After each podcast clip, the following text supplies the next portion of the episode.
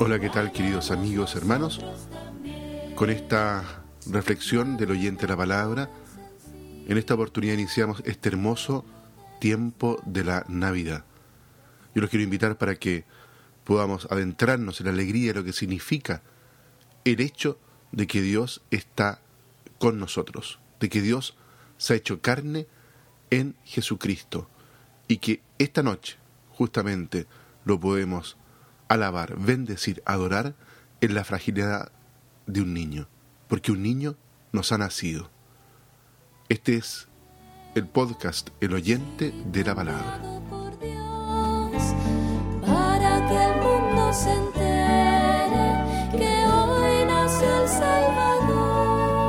Un niño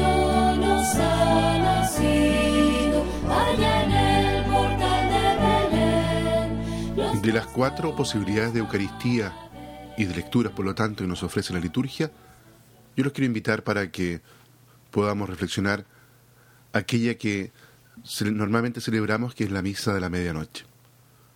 Comenzamos nuestra reflexión sobre el Evangelio señalando en primer lugar las relaciones que existen entre algunas palabras y temas significativos. Resulta realmente sugestivo la secuencia de nombres de lugares. El relato empieza hablando del mundo entero, luego de Siria, después de Galilea y Nazaret, de Judea y Belén, y finalmente de la posada y del pesebre.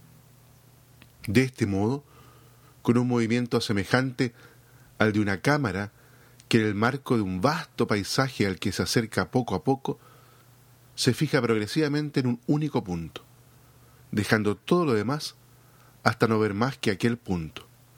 El autor, Lucas, conduce nuestra mirada desde las lejanas fronteras del universo hasta el pesebre de Belén. El sentido del procedimiento en realidad para nosotros es fácil de entender, porque entre los nombres de los lugares los hay relacionados con personas. Por ejemplo, César Augusto y el mundo entero, Cirino y Siria, Belén y David, finalmente Jesús y el pesebre. Por lo tanto, Lucas ha hecho desfilar suces- sucesivamente ante nosotros, ante las diversas autoridades reconocidas por los hombres, con la indicación del campo en el que ejercen su poder, hasta llevarnos, por último, a aquel que posee la verdadera autoridad, el único verdadero poder. Ya no es el César, reinando sobre toda la tierra, ni Cirino el gobernador de Siria, ni tampoco David en su ciudad de Belén, sino que es Jesús en su pesebre, aquel a quien hay que llamar a partir de esta noche el Mesías Señor. El que Jesús ocupe el lugar de esas autoridades reconocidas o establecidas, lo podemos deducir de los títulos que le son atribuidos al Señor. Él es, dice el ángel, Salvador, Mesías, Señor. En tiempo de Lucas, los romanos gratificaban a sus, emperadores con los títulos de Salvador, de Señor, y mucho antes la tradición bíblica había considerado a los reyes del Antiguo Testamento, a aquellos ungidos, Mesías, Cristos, como salvadores.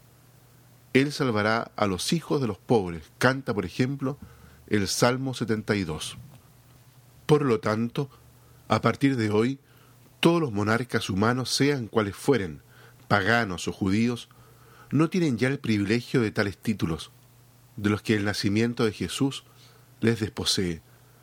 Únicamente el Señor, Jesús, que acaba de nacer, puede ser llamado, y lo es verdaderamente, Salvador, Mesías y Señor.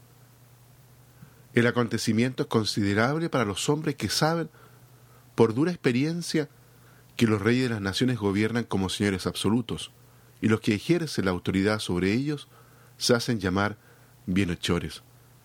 Pero se ha producido un cambio radical en esta sed de consideración y de prestigio, porque el que ahora posee la autoridad se presenta a los hombres de una forma completamente desacostumbrada, nueva, radical, distinta.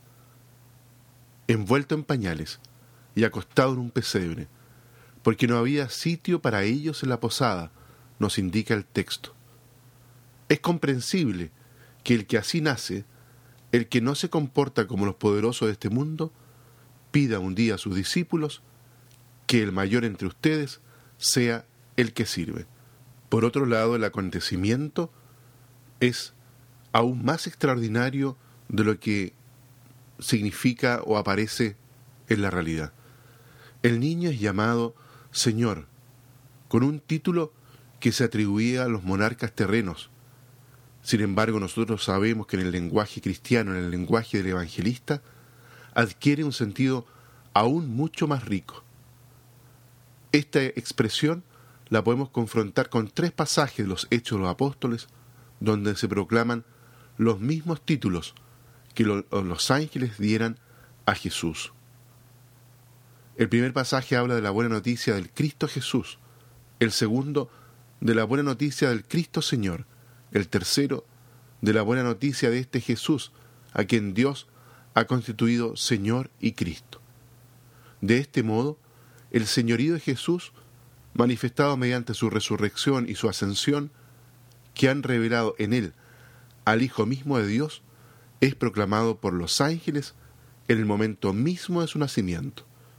Desde ese día a Jesús se le llama Señor, porque lo es, no sólo a la manera con que se saludaba a los emperadores, sino a la manera con que Dios era celebrado en el Antiguo Testamento. Por lo tanto, este niño no es pues únicamente un Cristo, un Salvador, un Señor de este mundo, sino más bien es el Cristo de Dios, el Señor, nos alegramos por este maravilloso intercambio de las cosas que lleva además en sí mismo un motivo para suscitar la convicción profunda.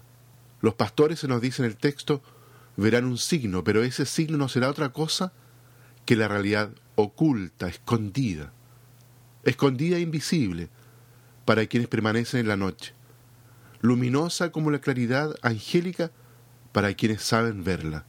Maravillosa buena noticia, pues. Os traigo la buena noticia, la gran alegría, el Evangelio de la alegría, comparable al que predicaban los apóstoles, publicando la resurrección de aquel Jesús que los judíos habían condenado.